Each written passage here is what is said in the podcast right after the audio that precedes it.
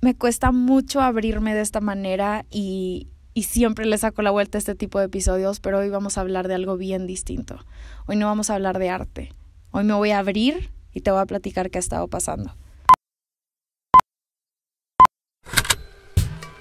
Con Hablemos Arte vamos a hacer que hablar de arte sea algo común, aunque no sea nada común y que sea de todos, no solamente el experto. Te lo juro que no te vas a aburrir. Bienvenidos a mi gente bonita, Hablemos Arte, un nuevo episodio del podcast. Estoy feliz de tenerte aquí de regreso después de dos largas semanas sin subirles algo por acá. Y como viste en el título, hoy no vamos a hablar de arte. O tal vez sí, más o menos. Te quiero platicar tantito de lo que está pasando en mi vida ahorita porque he llegado a conclusiones que muero por sacar, platicarles, desahogarme, cosas que siento que le puede llegar a servir a alguien. Este, si me llega siguiendo, si me llevas siguiendo desde hace mucho tiempo, sabes cómo me ha costado platicar cosas personales en Hablemos Arte o en la vida en general. He repetido muchas veces esto, pero real sí hay veces donde creo esta voz en mi cabeza de que no vale la pena hablar de lo que pienso del arte. Imagínense esto, o sea, no me, no me malentiendan tampoco, eh, la mayoría del tiempo sí traigo esta actitud de bossas bitch súper segura, eh, amo lo que hago y todo, pero en cuanto quiero hablar de algo personal, me cierro. La ansiedad me gana por completo y esta inseguridad que parece eterna no sale de mi cabeza. Pero como les dije en algunos episodios ya pasados, quiero abrirme más. Entonces, em, quiero empezar a platicar que ahorita lo que van a escuchar es a grandes rasgos conclusiones que he llegado, los cambios en mi vida, etcétera, pero este domingo, que creo que es 15 de noviembre, por si estás escuchando esto después del 15 de noviembre, pues ya no vale, pero si estás escuchándolo antes, el domingo voy a hacer un live eh, platicando más chismes sobre mi vida, sobre lo que está pasando, etcétera, en mi cuenta personal de Roberta Villar, con doble R al final, por si alguien quiere irse a tomar algo conmigo, a platicar a gusto, entonces, en fin. No sé si se acuerdan, oigan, pero ya hace algunos meses, mayo para ser exactos, me aceptaron para irme a estudiar como una maestría en Sotheby's de Londres. Se los compartí por Instagram, hice un post de todo eso y la verdad es que, oigan, no les puedo explicar lo que significó para mí eso, ¿no? O sea, tantos años estudié historia del arte, pero jamás de esta manera que iba a pasar. Sotheby's medio año en Londres, o sea, era un sueño. Eh, llegué a irme también a Sotheby's de Nueva York un verano, pero esto era completamente diferente este, aplacé muchísimo tiempo la inscripción, siempre buscaba excusas para no, para no mandar la aplicación y es que no, no tengo tiempo para sentarme a hacer el ensayo y no es que mi CV está en español, no lo he traducido en inglés, no es que mi acta de nacimiento y es que tengo que hablar el TEC, el diploma de carrera, mis cartas de recomendación, es que no encuentro este cuate, hablemos arte, trabajo, en fin. Yo me creía todas esas excusas, decía, no son excusas, es que es de verdad, no tengo tiempo. Y hasta que me senté a hablar con mi psicóloga, llegué a la conclusión de que realmente yo misma me estaba cerrando oportunidades por miedo. Sí, muy trillado, pero muy cierto. Y yo nunca lo había visto de esa manera. Así que un día, un buen día, ya decía agarrarme los pantalones y aplicar Apliqué, pasé los filtros, me hicieron una entrevista por Zoom. Me acuerdo que minutos antes de la entrevista, oigan, ya estaba lista, ya estaba pintada, sentada y me dijeron de que, ok, te, te marcamos en un minuto. Y me puse a llorar. Y yo, no, no, no, ¿qué me está pasando? No puedo llorar un minuto antes de la entrevista. Pero total, todo salió muy bien y me aceptaron. Lloré, lloré como les digo, durante todo el proceso me iba a Londres, por fin se cumplió esto que había soñado y que trabajé tanto tiempo por lograr. Lo grité por cielo, mar y tierra y ¡pum! llegó la pandemia. No voy a hablar de lo que la pandemia me arruinó, me quitó mis sueños, pero porque sé que hay gente que le está pasando muy, muy mal y hay cosas peores pasando eh, allá afuera, pero llegó la pandemia y Londres se pospuso. Yo me iba en agosto y me llegó un correo que se iba a posponer hasta enero y dije, ok, no pasa nada, me voy en enero.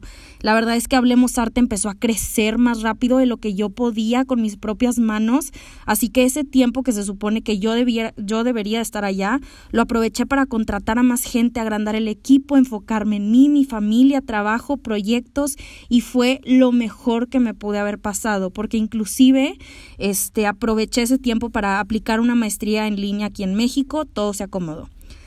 hasta hace dos semanas, que aquí es donde se pone bueno y empiezan los cambios. Hace dos semanas pensé, siento que Londres en enero no va a pasar. Este, las cosas en el mundo siguen espantosas, las fronteras siguen cerradas, Inglaterra está a punto de entrar en alerta roja, cuarentena obligatoria, todo está mal. ¿Por qué me iría a Londres ahorita? ¿Cuál es mi prisa? Entonces lo hablé con todo el mundo, mis personas más allegadas y tomé la decisión. Voy a pausar Londres un rato. Ahorita Hablemos Arte necesita toda mi atención y tengo que aprovechar esta oportunidad de seguir hablando y creciendo esta pasión que tanto tiempo me costó encontrar y que tanto trabajo me ha costado crecer. Entonces tomé la decisión y de repente me llega otra idea a la cabeza. ¿Y si me voy de mi casa? ¿Y si me mudo? ¿Que si me salgo de este espacio en el que he vivido toda mi vida? ¿Que si ya no vivo en Monterrey? ¿Será momento de irme a otro lado, a explorar nuevos aires? ¿Y si me voy a Ciudad de México? Pues lo hice. Lo hice, oigan, en una semana decidí dejar toda mi vida en Monterrey y venirme a, hacer una nueva a Ciudad de México. Compré un vuelo de ida, me traje una sola maleta, sin departamento, sin plan, pero con muchos huevos y sueños y me vine. Gracias a la vida nunca he sido de las personas que me ha costado tomar decisiones así de grandes y de de la nada, soy una persona, no quiero decir impulsiva, porque sí pienso las cosas, pero soy muy de repentina, ¿no? Me entra una idea a la cabeza y la tengo que hacer. Total, me vine, busqué departamento durante esa semana, lo encontré, firmé contrato y aquí me tienen. Hablemos arte en Ciudad de México. Por una parte, sí lo hice por el lado de trabajo. Eh, aquí tengo tanto que hacer, hay tantos museos, tantas experiencias, colaboraciones, pláticas, entrevistas, cursos en línea, presenciales, oportunidades, todo. Ciudad de México le puede ofrecer Hablemos Arte todo. Pero a Roberta, o sea, ¿qué hay de mí? Soy más, de más que Hablemos Arte, puedo tomar decisiones por mí y no hacer todo por y para Hablemos Arte. Así que aquí les va algo que pensé durante ese día y medio que me costó en tomar la decisión de dejar todo, agarrar una maleta y mudarme de ciudad a una que no conocía en lo absoluto, que es que al ser creador o al ser una persona creativa o que tu trabajo sea creativo, es bien difícil deslindarse de él. Es bien difícil saber cuándo termina tu trabajo y cuándo empiezas tú. No es como un ingeniero que sigue fórmulas o un economista que de acuerdo a aspectos cuantitativos llega a una conclusión. Eh, al hablar de arte, al escribir, al pintar, plasmamos historias, plasmamos cosas humanas, cosas que salen de nuestra mente, de nuestro ser, y es por eso cuando alguien critica nuestro trabajo se siente tan personal. Porque no importa si retratas algo externo a ti, tu, tu resultado final siempre trae una parte de tu alma de tu corazón. Entonces, es bien distinto que te critiquen una tubería soldada, siendo alguien que se dedica a eso, a criticar el cuadro que decidiste pintar para retratar un momento de soledad que tuviste. Que alguien vea lo que a lágrimas pusiste en un lienzo y diga, yo lo pude haber hecho, qué mugrero. Pues es que están criticando algo que aunque tú no quieras, es tu historia, es tu manera de ver las cosas. Entonces, eh, no sé, llego a pensar, así como los que tienen oficios un poco más técnicos, que tienen estas cajas de herramientas o ingenieros que tienen sus cursos de inyección de plástico, lo que sea, para nosotros los creativos no seguimos instructivos. Nuestra herramienta y nuestro medio para crear es el pensamiento. Y la única manera que nutrimos ese pensamiento es mediante la exploración. Aquí es donde yo ligo esto con mi decisión de venirme a Ciudad de México. Me considero una persona creativa, una persona con un trabajo creativo, lleno de arte, de sueños, introspección, análisis, sentimientos, emociones, en fin.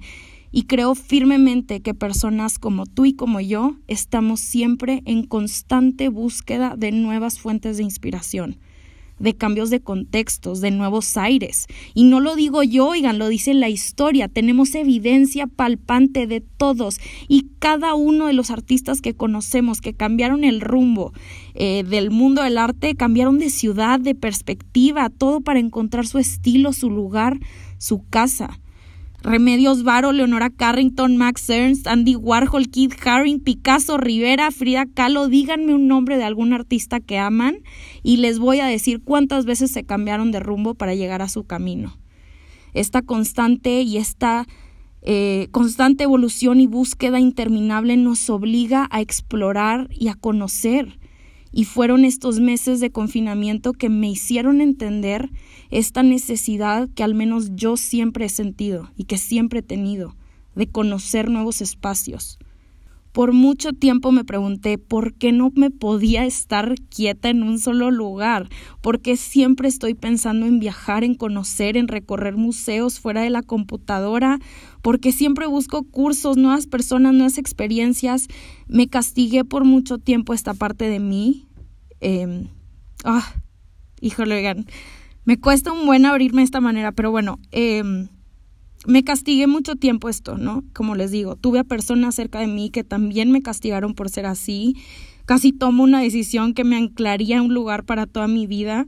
Y estos meses, como les digo, me hicieron darme cuenta que este cambio de contexto que siempre estoy buscando, de preguntarme todo, de indagar, de cuestionar, es parte de mí, pero también es parte de mi profesión es parte de la profesión del ser creativo. Y hoy por fin estoy en paz con eso. Hoy acepto esta parte de mí y más importante la respeto, porque lleva mucho tiempo sin hacerlo y se siente bien. Entonces, quiero que sepan que esto que les cuento suena bien fácil y como si la decisión se hubiera tomado un día al otro, o sea, pues sí se tomó de un día al otro, lo último sí es cierto, pero le pregunté a todo el mundo esos primeros días donde la idea no salía de mi cabeza, le pregunté a cada persona que me conoce, oye, estoy pensando en irme a Ciudad de México por Hablemos Arte.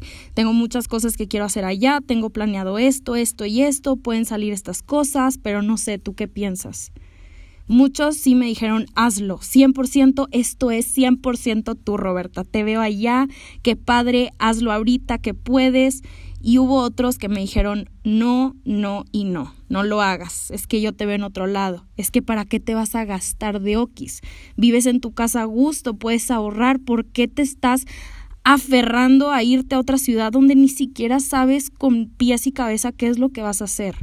Hubo un amigo que quiero con todo el corazón y me dijo, Roberta, si tú te vas a Ciudad de México, vas a cometer el peor error de tu vida. Así, oigan.